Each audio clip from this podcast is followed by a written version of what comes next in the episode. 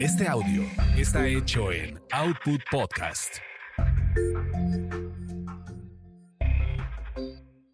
Las chicas listas revisan, planifican, emprenden y sobre todo toman buenas decisiones. Bienvenidos a Las chicas listas, un podcast de finanzas cotidianas y desarrollo laboral con Ivonne Vargas y Verónica García de León.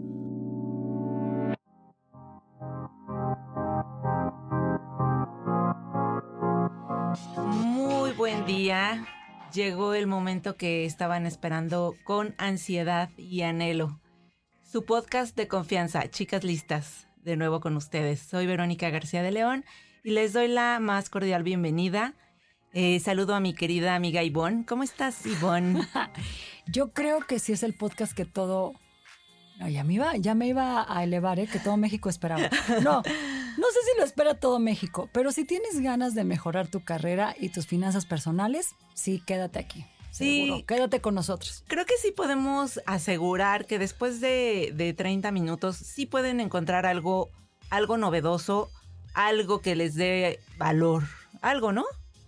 Ya iba yo a decir que los empodere, pero me gusta esa palabra de que les dé valor. Sí, que los deje con esas ganas de hacer algún cambio. Y pues ese, esa es la intención el día de hoy, que vamos a, a abordar un tema que creo que a todos nos Oye, preocupa. Entremos de lleno y no lo, y no lo, y no lo, y no lo procrastinemos. procrastinemos. Exactamente.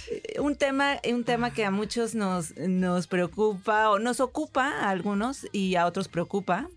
Y, y pues está súper interesante. Tenemos a, a dos expertos, a tres expertos que nos hablan del tema y muchas dudas en medio. Entonces, pues, ¿qué te parece si comenzamos? Arrancamos.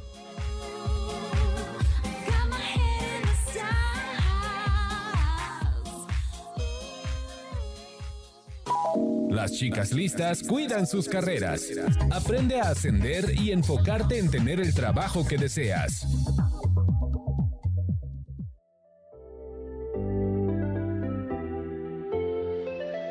Pues, pues eh, ya entrando en materia, no sé si, si entrar así como, como tan, tan en seco, pero eh, pues quizá podamos comentar un poco por qué surgió esta idea de, del tema, ¿no? De, pro- eh, De dónde viene ¿De dónde viene procrastinar. nuestro interés? Que por cierto, creo que es procrastinar, digo, empezando Una- por la palabra Una R ahí. rara, ¿no? Después de la C, procrastinar. Procrastinar.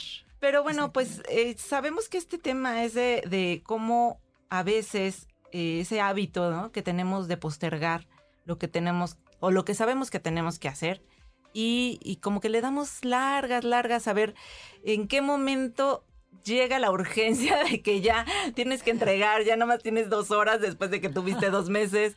No sé, ese es un tema que creo que a todos nos aqueja y creo que no sé si la pandemia, ahí tú me, tú, necesito que tú me, tú me des tu retro, Ivonne. ¿Tú crees que la pandemia lo haya intensificado? No sé. Ay, es que Yo siento como ver, mucho no. recrudecimiento de este tema en mí. Lo primero que diría es que casi sí me atrevo a decir que de esto no se ha escapado nadie. Eso sí. Eh, Todos en algún momento es de, "Ah, uy, y tengo que hacer esto, ¿no? Este aplicado en lo laboral, en cortar a un novio, no, no sé, o sea, No, bueno, no, no lo había pensado, pero no lo sí. había llevado a ese terreno. Pero se puede aplicar, ¿por qué se no? puede aplicar.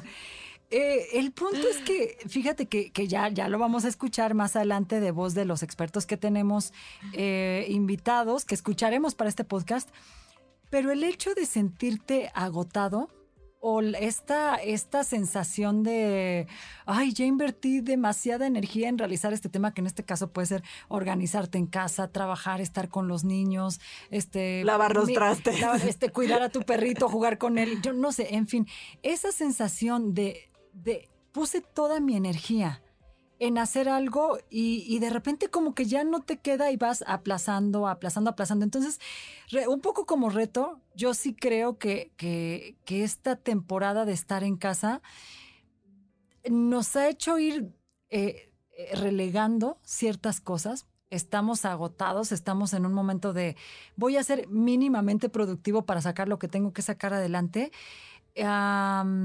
Pero, pero bueno, es un tema de, de toda la vida. Aquí yo creo que lo que es de pensarse es que es una conducta. eh, llega un punto en el que ya no es me tardé una semana en terminar lo que tenía que terminar. Es que se te puede hacer un hábito en donde vas dejando varias cosas y pasan meses y tú no has podido concluir con ese asunto. Exacto. Sí, y bueno, creo que eh, para, para redondear este tema. Para no procrastinar. para no procrastinar. este, procrastinar en estas. uno de nuestros expertos, que es eh, eh, coach en alto rendimiento de, de un lugar que se llama Irradiate More, eh, se llama Marco Mejía. Él nos comenta algunas de- de las razones en las que se sustenta, en las que versa el, el- la procrastinación. Escuchémoslo.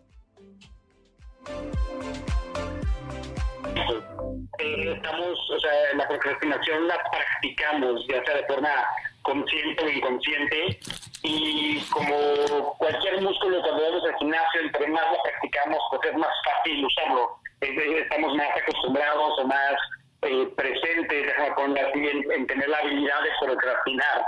¿sí? Y, y en mi experiencia, de las principales razones que hay por, las cuales procrastinamos, tiene que ver mucho eh, por una, número uno, falta de motivación, es decir, falta de curiosidad por lo que vamos a hacer, falta de, emoción por lo que vamos a hacer. Muchas veces le ponemos demasiada emoción negativa, déjame ponerlo así, a las cosas que estamos por hacer, y es mucho más fácil hacerlo, es mucho más fácil postergarlo procrastinarlo.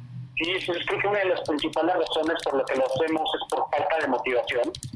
Eh, y la segunda gran causa en mi experiencia tiene que ver también por, por miedo. ¿sí? Eh, eh, miedo, eh, distintos tipos de miedo.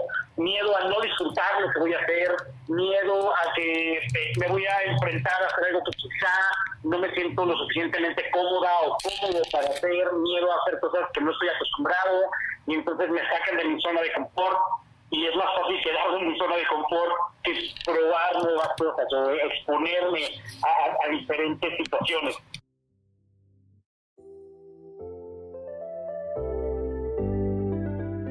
abajo, ¿sí? me van a generar un cansancio, un cansancio mental.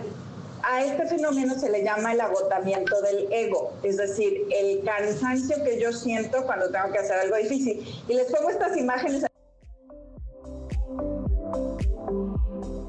Pero en este momento escuchamos eh, a Rosalinda Ballesteros, quien es directora del Instituto de Ciencias de la Felicidad de Universidad Tecmilenio. Y fíjate que me llama eh, la atención este concepto que ella utiliza, que es agotamiento del ego. Ojo que aquí con ego nos referimos a- al yo, a la persona. ¿Qué significa esto? Y ahorita tú me vas a dar tu retro, yo creo que te ha pasado. Es este momento donde sentimos que lo que ella decía, le he dedicado tanto tiempo a algo eh, que, digamos, eh, la razón de esta teoría es que la psique o el cerebro tiene una cantidad de energía reservada, tiene como un recurso reservado para una situación difícil, le pones toda la energía, estás concentrado tal, y en algún momento es como, ya, ya no acabo lo demás. Ya me concentré en esto que tenía que sacar, ya no puedo seguir. Y como sabes que esa actividad que has postergado te va a robar mucha energía, es como que hay una negación. No, no sé Ah, si, si, si se puede entender. Es, eh, necesito acabar este artículo, pero sé lo que me va a llevar 30 mil o 40 mil caracteres. Entonces ya hice otras cosas, dediqué mi... Es como que la, la energía que tenía ya la agoté. Y veo que lo que sigue es tan tan demandante, tan pesado, que eh, te va dando este agotamiento. Es, me siento agotada mañana, me siento agotada mañana. Porque además hay temas que de tanto pensarlos de, necesito hablar con una persona, necesito hablar con el jefe y decirle que me aumente, es como todo lo que voy a requerir para llegar a eso. Ajá. Estás en, esa, en ese agotamiento y es algo interesante. Yo creo que eh, a todos nos ha pasado de, es que ni siquiera es tanto lo que estoy postergando, pero sé que es tan laborioso, sé que, emocionalmente me va a mover y tal, que por eso lo estoy postergando. Exacto, sí, creo que creo que no, no conocía el término, la verdad está súper súper interesante eh, y, y justo da el clavo en, en una de esas razones. Digo, ahora que lo escucho siento que, que a mí me pasa mucho mucho eso por los trabajos que, que a veces hay que hacer. Ya estamos reconociendo. Tocaste, tocaste el punto exacto, o sea, un artículo que es súper laborioso, que va a implicar. Y entonces esperas, esperas hasta, no sé si con la esperanza de, va- de que vas a reunir toda la energía para hacerlo o qué es lo que uno La espera? esperanza de que mañana te- tendrás con esa energía. Fíjate que, solo paréntesis, este es un término muy curioso, que es, que es un término relativamente nuevo porque fue acuñado por ahí de finales de los noventas y se aplica mucho para las personas que están a dieta, que, que Mm. empiezan una dieta y que de repente dicen mañana.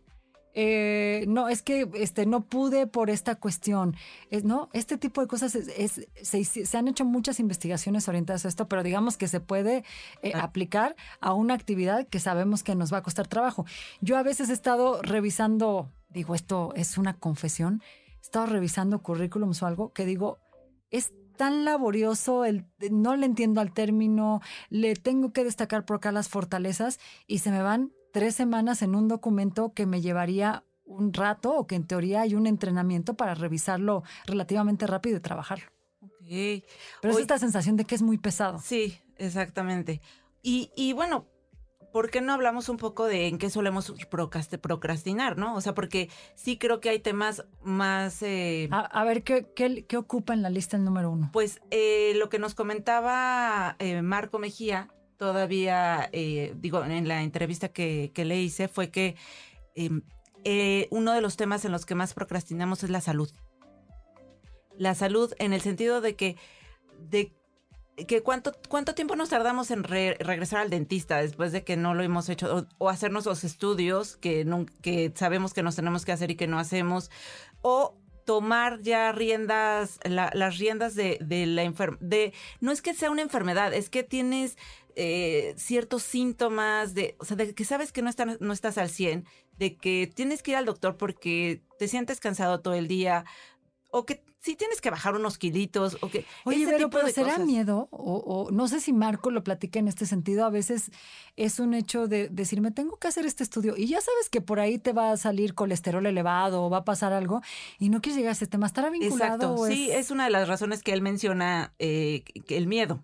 Eh, Ahí está relacionado el miedo. Sí. Ok, para entenderlo. Ahí está. Sí. Ok. Exactamente. Eh, por, eso, por eso mismo no queremos eh, No quiero entrar de lleno a eso. enfrentarlo, no queremos enfrentarlo. Entonces, sí está ahí. Y no sé, en tu caso, bueno, por ejemplo, otro tema, otro tema, y que, perdón, antes de que te, te, te, te Levanto sueltes, la mano para- este, pero es en las finanzas, o sea, tengo que, que ya tomar control de, de mis finanzas, de mi, de mi orden financiero, ¿no?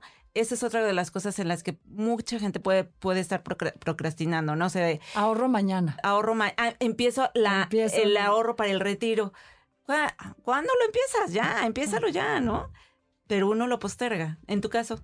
Es que lo profesional también es un gran escenario, ¿eh? De este tipo de cosas. Híjole, como que ya no me siento tan a gusto. Quiero ver Ajá. otras alternativas. cambiar de trabajo. Lo educativo, cambiar de trabajo, terminar un trámite. Híjole, ¿me voy a morir sin titularme? No. Pues lo que uno tendría que hacer en, en este momento es ah, eh, probablemente llamarle a un tutor, hablar a la escuela y decir, a ver, ¿en dónde me quedé? Puede, puedo titularme por otro acuerdo, por otro arreglo, por otro tipo de cosas. Y sin embargo es esta sensación de, ha pasado tanto y me tengo que... eh, un poco como poner al día, pero además tengo estas otras actividades. Entonces, ahorita vamos a hablar de algunas estrategias, porque, porque sí algo que, que nos comentan los expertos es, esto se convierte en un hábito. Ir postergando es algo que se convierte como, como una conducta que como todo hábito que formas a lo largo del tiempo, pues tienes que tomar cartas en el asunto para ir cambiando ese, ese conducta, Exacto. ¿no? Y quizá para impulsarnos a hacer algo, podemos ver cuáles son las consecuencias de no hacer nada, ¿no? Entonces, vamos a escuchar qué nos dice Marco Mejía sobre, sobre las consecuencias de la procrastinación y así vemos si nos motivamos para hacer algo. Pues, o sea, todo fuera negativo con la procrastinación, nadie lo haría. Eh, tiene sus propias recompensas. Una de las principales que tiene es esta, déjame llamarlo así, tranquilidad momentánea que nos da el hacer las cosas. Imagínate que el viernes estás en la oficina, tienes que trabajar con algo, y dices, ¿sabes qué? Ya estoy cansado, lo voy a hacer el lunes. El lunes lo hago, o el fin de semana lo trabajo, hoy ya me voy a des- desconectar. Hay, hay, una paz en eso, es como, ah, cuando ya cerré el día, déjame ponerlo así. Sin embargo, internamente empezamos a acumular estrés. Esta traes como rondando en las cabezas, sí, el lunes a primera hora tengo que llegar a hacer esto, tengo que llegar a hacer esto. Y el sábado estás con eso, y el domingo estás con eso, y, y quizá ya ni siquiera te diste la oportunidad de disfrutar tu domingo en la tarde porque ya estabas, entre comillas, trabajando en eso en tu cabeza. Entonces, yo creo que dentro de las consecuencias, número uno, tres, número dos, eh, nos volvemos prisioneros de eso que no estamos haciendo. Sí, o sea, lo tenemos tan presente eh, que, es como si fuéramos esclavos de eso. Estamos dependientes de, terminar eso, no, no nos deja estar en paz. De nuevo, el ejemplo del domingo en la tarde, está, vas a ver una película y siquiera disfrutaste la película porque estabas pensando en otras cosas. Hay, hay un gran desgaste de energía, hay frustración. Y, como te decía hace un momento también, eh, empezamos a generar esta falta, eh, falta confianza en nosotros. Sí, empezamos a dudar de nuestras capacidades porque estamos tan acostumbrados a procrastinar, tan acostumbrados a postergar las cosas, eh, que hay una parte de nosotros que deja de creer en lo que estamos haciendo. En lo... El término burnout eh, viene en muchas, o sea, se genera en muchas ocasiones precisamente por la procrastinación. Es, eh, imagínate que en un día laboral normal decides no hacer nada. Eh, y al siguiente día quieres ponerte al corriente con todo eso y procrastinaste todo lo del día lunes y lo pasaste al martes, por ejemplo. Eh, el estrés que empiezas a sentir por no haber terminado las cosas, cuando ya se están cumpliendo los tiempos, cuando ya tienes que entregar, empieza a quemarte por dentro. ¿sí? Empiezas a sentir eh, esta desesperación, esta frustración de no me hables, estoy ocupado, estoy ocupado, no me distraigan, tengo que terminar esto, que por supuesto tiene un impacto negativo con la gente a tu alrededor, Le quiero eh, pedir a nuestro auditorio que cheque que mi queridísima amiga Verónica no procrastinaba al momento de entrevistar a, a nuestro experto y por ahí van a escuchar un teclado eh, furioso, rápido y furioso, como dice nuestro productor. Mi querido Charlie, pero Ay, ibas a toda velocidad tomando notas Es- sobre lo que te es decía el como el, el sonido experto. de fondo, un poco el... Ay, no, Se- no se- reparen. que- que- no que sí le reparen en quiso- ese detalle. Quiso ambientar esa entrevista que Exacto. tenemos. Bueno, para que vean que aquí vamos al, un poco, este, muy, muy, muy en vivo, muy Sí, en el exacto, momento. y- muy espontánea la y- situación. Y, y, este, y consiguiendo a muy, muy buenos, los mejores expertos para que nos comenten. Lo que me, me quedo pensando en esto, en esto de burnout, porque fíjate que yo no hubiera mm, sacado esta vinculación tan inmediata. Cuando uno dice que te estás quemando, pues puede ser un, un- un sentimiento del, del agotamiento por la mala organización en la oficina, por la mala comunicación, y entonces empiezas a experimentar esta desconexión, que es lo que pasa de alguna manera con el burnout. Pierde el interés, estoy cansado, no pasa y tal, pero también puede ser una, una consecuencia Sí. de ir postergando las cosas y en algún momento ese agobio, ese, ese estrés, ese cansancio mental de, de que, que no sé si esto es lo que, lo que nos pasa muchas veces, de decir, pues ya, lo dejo, ¿no? Pero también hay que ver que en, esos, en esas cosas que postergamos, eh, también puede estar implícito, lo vamos a escuchar más adelante, la posibilidad no solo de cumplir una meta, es de decir, esto que me costaba tanto trabajo porque tenía que aprender algo, meterle una nueva habilidad, hacer algo distinto para que saliera este trabajo, ya lo hice, ya, ya terminó. Pero lo importante es no llegar hasta este síndrome Sí, de, de- De agotamiento. estoy tan desesperado que, que pasa, yo creo que a todos nos ha pasado, me acuesto pensando en eso. Sí. Me levanto en la madrugada este, pensando en el título de la nota.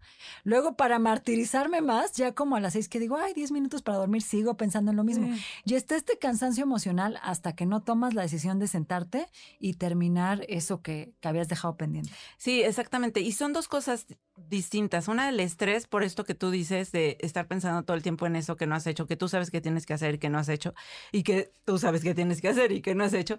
Y lo otro es que por haberlo dejado todo al último momento, eh, ese eh, tener que hacerlo, lo que tenías para un mes, hacerlo en dos días, pues te- evidentemente te va a producir un agotamiento mental y físico, ¿no? Porque seguramente te vas a tener que desvelar, seguramente el estrés te va, te va, te va a agotar también.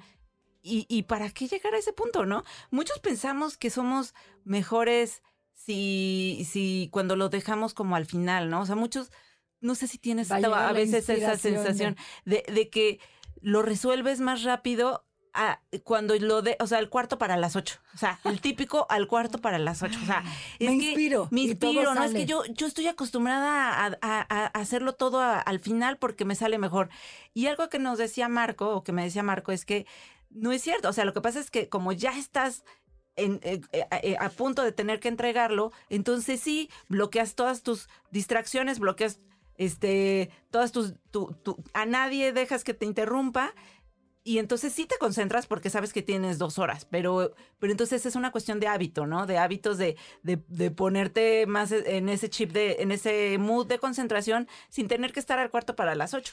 Fíjate que yo recuerdo, eh, aquí valga la anécdota, un jefe que tuvo que siempre me decía, de verdad, no postergues. Yo sé que tienes habilidad y tienes los conocimientos para resolver esto en dos horas, pero si lo haces de esa manera, siempre dejas la puerta abierta al error. A que si pudiste haber hecho algo planificado o simplemente decir, bueno, le estoy dando tanto la vuelta a este tema porque me falta A para A, B o C para cumplirlo, pues mejor reúno todos los elementos, planifico y todo y no llego ya así en una actitud tan, tan desgastada, tan de mal humor. Ahorita vamos a escuchar Las eh, recomendaciones. las recomendaciones, porque esto creo que también tiene que ver mucho con gestión del tiempo o con cuestiones de si soy o no multitasking, me lleno con mil cosas. Pero les voy a dar un tip que, que nos compartió Rosalinda, que a mí me gusta mucho, y que ella dice, regresen al, al- regresemos a lo básico de hacer una lista de tareas, revisarla todos los días y terminar cada día marcando lo que lograste y cuánto pudiste avanzar en esa actividad que estabas postergando. Porque creo que también otra, otra cuestión que nos puede agobiar es, te, ya, me, ya te hartó la situación y de repente dices, ya, me siento, ya ahorita lo acabo. Y lo que te produce cuando no lo haces es frustración, te vuelves a enojar. Entonces, ella lo que nos dice es... Está buenísimo. Eh, adelanta, ponte una meta de decir, esta tarde hago el 10% de aquello que he venido este, postergando. Y ya cuando acaba el día y dices, bueno, no lo terminé, pero inicié, arranqué, llegué a este punto. Y no pienses que las tareas, que creo que eh, también hay personalidad para procrastinar, ¿eh? también creo que esto es algo importante. Para aquellos que tenemos una personalidad, decir, es que tiene que salir perfecto. Ah, es que mejor si no lo hago, este, em, si no lo hago de esta manera, pues no, ¿para qué? Mejor mañana, con más tiempo. Entonces, la, la- la estrategia es, piensa en meta concreta, piensa en qué instrucciones vas a seguir, casi, casi, me levanto, empiezo, no voy por el café, le sigo, no sé qué, siguiendo estas instrucciones hasta decir, ya, hoy, hice 15% y mañana me voy. Pero creo que también este, esta idea de postergar está muy pegada a esta personalidad perfeccionista de que todo tenga que salir ultra bien, ultra planeado Sí. y tal, ¿no? Totalmente de acuerdo. Y junto con esa personalidad perfeccionista está una frase que escuché de, algún coach alguna vez que se llama parálisis por análisis. Eh, de tanto analizar las cosas, te paralizas Yo, y no haces da nada. eso. Entonces, pero bueno, ya que empezamos con las recomendaciones, vamos a ver qué nos dice eh, Marco Mejía en torno a, qué es lo que él recomienda. Pues si quieres, entonces vamos a escuchar a ver qué nos dice Marco Mejía y qué recomendaciones nos da. nuestra mentalidad, nuestra- eh, la forma en la que estamos viendo lo que tenemos que hacer. Normalmente las cosas que postergamos son cosas que tienen, déjame ponerlo así, un peso negativo, una energía negativa, que nosotros le pusimos, por supuesto, eh, sobre nosotros. Es decir, eh, quizá no estás postergando el comerte un postre, eh, pero sí estás postergando el reporte financiero que tienes que entregar a esta empresa. ¿sí? Entonces, es cómo, cómo empezamos a cambiar esa mentalidad, en entender cuáles son los beneficios de entregar ese reporte, es decir, cambiar el tengo que por el quiero.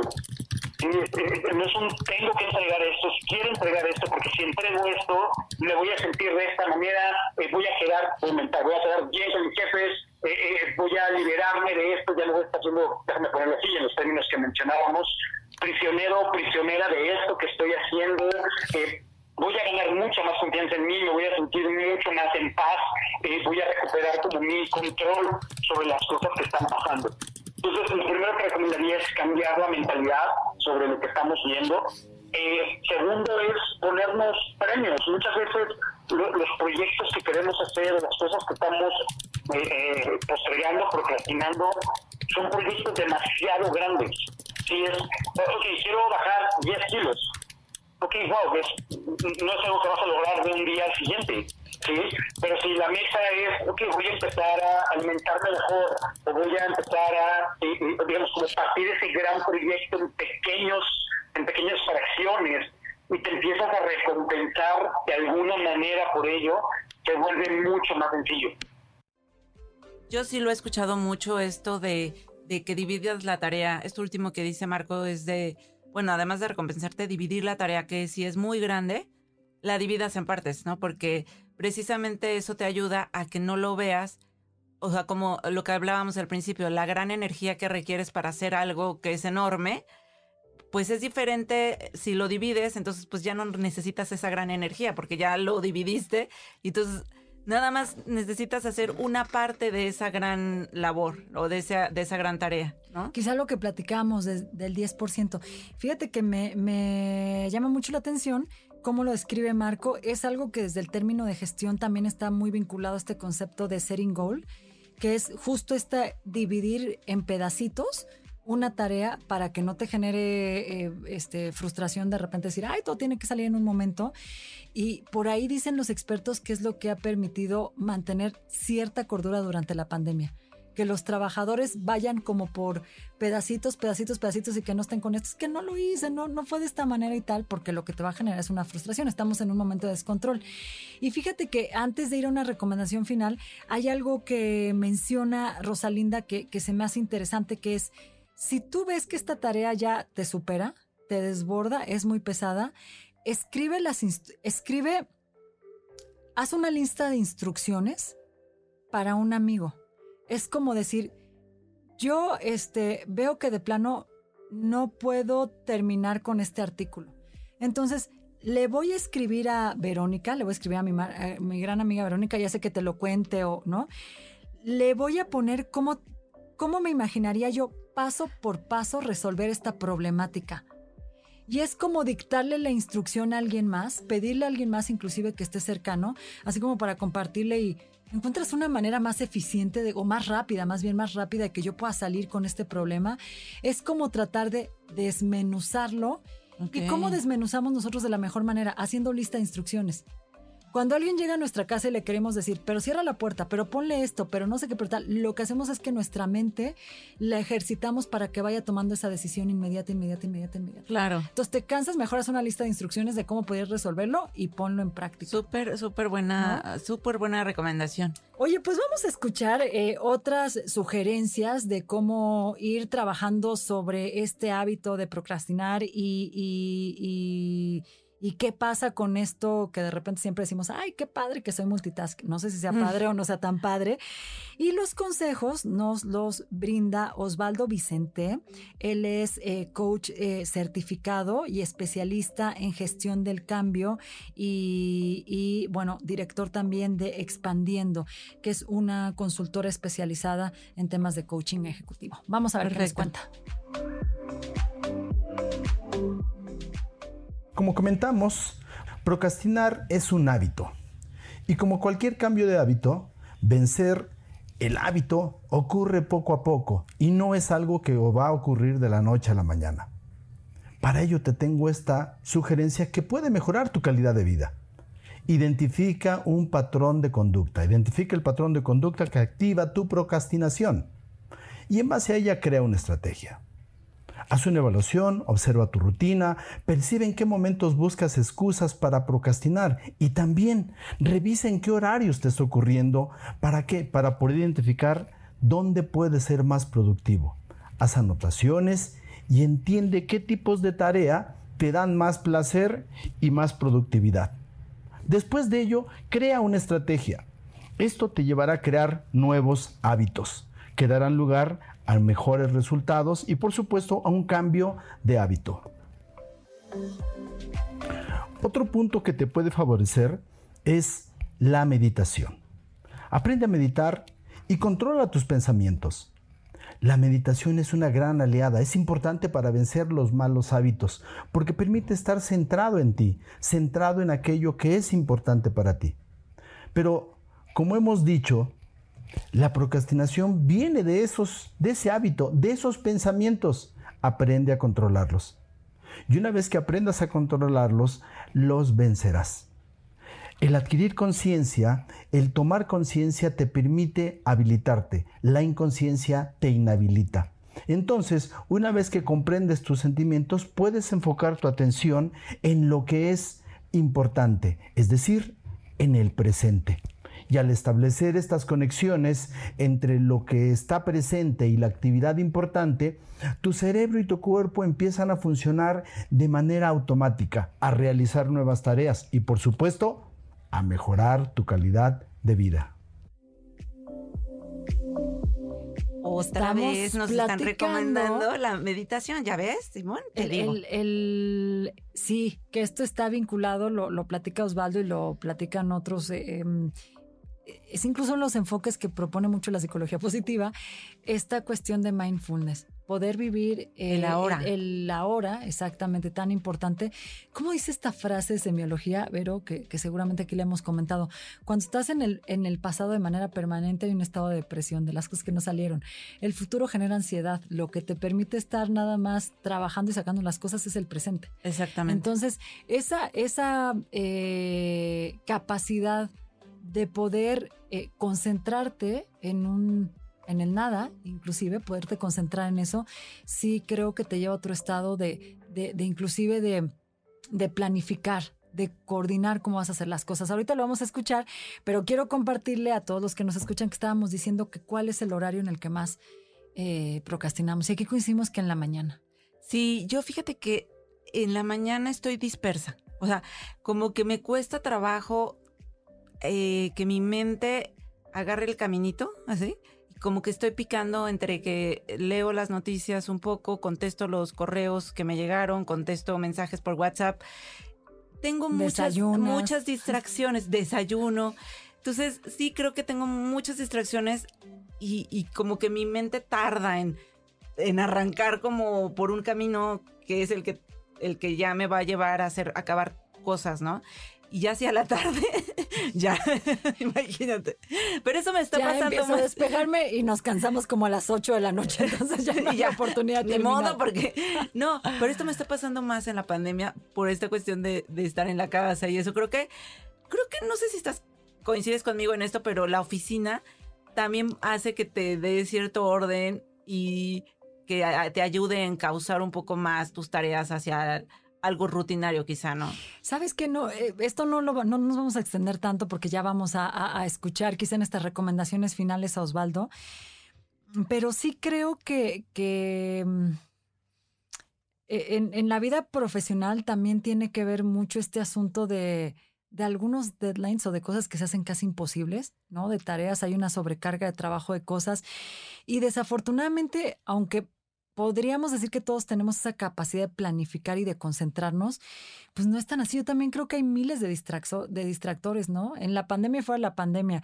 Te llega una notificación, estás revisando un trámite de no sé qué en internet. Entonces, a veces el hecho de poder eh, concentrarte en una sola tarea, sí creo que requiere de nuevas prácticas como, esa- Mindfulness. como, como mindfulness o como que durante el tiempo que haces ejercicio o, o lo que te dicen, ¿no? Si vas a comer, vas a Come. comer, pero no estás como en, en varias cosas porque lo que se trata es de traer a tu mente todo el tiempo hacia concéntrate, haz esto, haz el otro. Entonces, creo que, que, que no sé si la pandemia o el propio mundo, este tema tecnológico de que en cualquier momento hay algo que te esté estimulando a que, a, a- a que te distraigas, a, a- a que estés en otro foco, ¿no? En fin, vamos a escuchar a Osvaldo que nos tiene este, ya otras recomendaciones para concluir con este tema de cómo cambiar el hábito.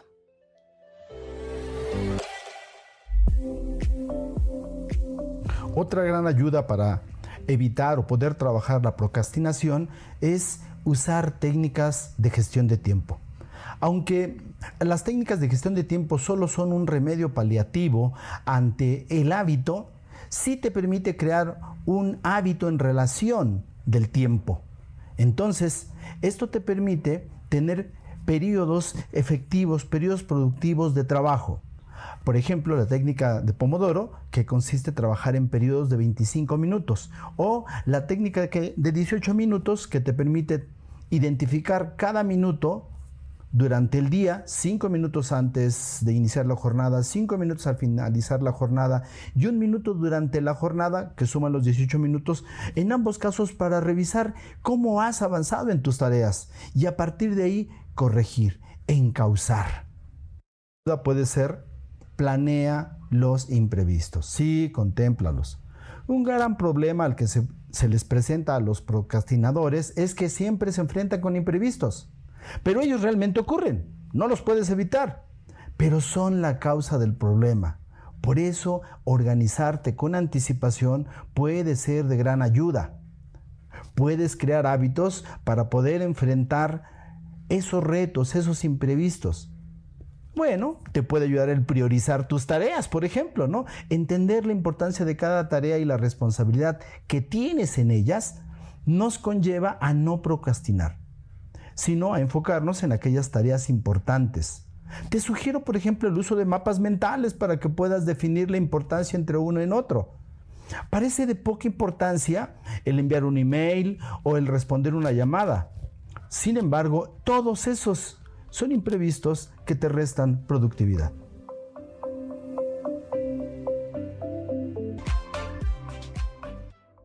Justo lo que, lo que decíamos, ¿no? Que, que tenemos tantos distractores que perdemos esa atención y esa eh, claridad acerca de cuáles son nuestras prioridades, ¿no? Entonces, creo que yo sí rescataría de, de estas recomendaciones, bueno, pues hacer una lista de lo que tienes que hacer, lo mínimo, lo mínimo que tienes que hacer en el día y tratar de cumplirlo. Y, y quizá también en ese sentido, tratar de quitar tus distracciones para para que puedas cumplir estas tareas, ¿no? O sea, poner tu celular en modo avión no se me hace tan malo para que los WhatsApp, eh, los mensajes de WhatsApp no te distraigan.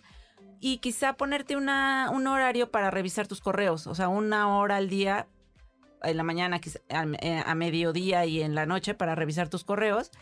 Y mm, porque si no, todos esos son pretextos para seguir delegan- relegando esa tarea que tienes que hacer todos, todos, todos estos distractores hacen que, te, dan toda una serie de, pretextos para que no abordes la tarea que finalmente tú sabes que tienes que hacer, ¿no? Eso cuando son cosas como muy de, de trabajo, pero pues por ejemplo cuando se trata de cosas como que el típico bajar de peso o hacer ejercicio, eso no hay más que ponerte en acción, ¿no? Bueno, creo que sí, eh, ahí sí me confieso como que no, no, mm, se me hace todavía un poco más difícil cuando se trata de una adicción como el cigarro o cuando se trata de bajar de peso, que tiene que ver con algo más, más profundo, ¿no? O sea, con, con una ansiedad quizá por la comida o con una cuestión como, como el cigarro, que es también una adicción. Eso creo que sí va, va más allá de la voluntad. O sea, creo que Es- vas... y, y creo que también es una, es, es esta, si un hábito está instalado, eh, el hábito puede ser, digo, yo creo que no es la primera vez que escuchamos de expertos que dicen, tienes que empezar por las tareas que se te hagan más difíciles. Lo que nos decía un poco Osvaldo es decir, pon un porcentaje inclusive del nivel de, de- la responsabilidad que requiere esta tarea. Y si yo ya sé que esto, eh, digamos, es difícil, pero representa el 60% de mi objetivo en el trabajo, de mi KPI que tengo, vamos a ponernos muy estrictos, pero representa el 60%. Sí me parece que entonces la lógica sería, pues empiezo por eso que me va a llevar más, pero que va a representar mayor responsabilidad, ¿qué tal? Y después me voy con las tareas que son más sencillas. Sí me parece que es un cambio de, de, de- chip, y, y como dicen, el hábito es algo que tienes que tomar la terminación y empezar en el momento de decir, esto lo cambio. Pero, bueno, si no, si no tenemos todavía una idea muy clara de por dónde arrancar, aquí les dejamos el siguiente plan para eh, ir modificando este hábito de postergar. Y entonces, fíjense bien, tomen nota. La idea es que hay que, escribir en una hoja lo siguiente. Si este obstáculo, si tengo este obstáculo, por ejemplo, no he terminado el artículo, no he logrado bajar los kilos que quería, tal. Entonces, lo que haré para, eh, para terminar con esta tarea será, y escribe cuál es la acción que vas a tomar, la más inmediata. Eh, voy, voy, este, ya tengo la bicicleta, voy en este momento a la bicicleta, me instalo en la bicicleta, busco un video para hacer ejercicio. O el pensamiento, quisiera ya terminar esta tarea para lograr tal. Eh, y luego, mm, bueno, eso es y un poco como lo que vas a esperar, ¿no? Entonces, es un plan que parece sujeto, verbo y sustantivo, pero que es así de cortitito. Poner el obstáculo, cuál es la acción o el pensamiento que emprenderás y luego, eh, como para superar el, el que no estás realizando esa tarea y al final cuál es el resultado que vas a obtener. Sí creo, eh, Vero, aquí, y es eh, algo que inclusive está muy comentado desde el punto de vista neurológico, pero escribir tu, tu- es como cuando escribes una meta, ¿no? Escribirla, tenerla ahí presente, recordarla, ¿no? Si yo me levanto mañana y digo, híjole, ahí me sigue esperando la computadora con este pendiente. Entonces creo que tengo que, que escribirlo y tener mucha claridad de las acciones que voy a tomar. Es que cuando eso lo dejas en la cabeza de verdad, que no funciona. Cuando en tu cabeza están... Lo tienes que poner en el papel. tantas ideas por, porque las consideres, porque las tomes en cuenta, porque empiezas a trabajar en esas acciones, pues no es lo mismo que cuando las pones en el papel y lo Claro. estás recordando. Entonces, bueno, pues hasta aquí cerramos con, con esto y Vero tiene una recomendación final sobre Sí, este tema. eh, precisamente eh, mm, tenemos una recomendación para bajar un contenido interesante de Irradiate More. Eh, lo escriben irradiatemore.com, diagonal de Detox Burnout, y les llegará a su correo, bueno, se meten a, a este, este sitio y les, les llegará un material para descargar con recomendaciones precisamente para evitar el burnout. Muchas de estas recomendaciones tienen que ver con dejar de procrastinar. Entonces, eh, se, los, se los recomiendo muchísimo y consúltenlo eh, en cuanto puedan. Nos despedimos, no sin antes recordarle a quienes nos escuchas que nos sigan en Twitter, arroba las chicas listas, y también nos pueden sugerir temas en el siguiente correo electrónico, pero Eh, eh, chicas listas podcast, digo, sí, perdón, chicas listas podcast arroba gmail.com. nos escuchamos próximamente. Gracias, Vero. Que Un se la pasen súper bien y dejen de procrastinar.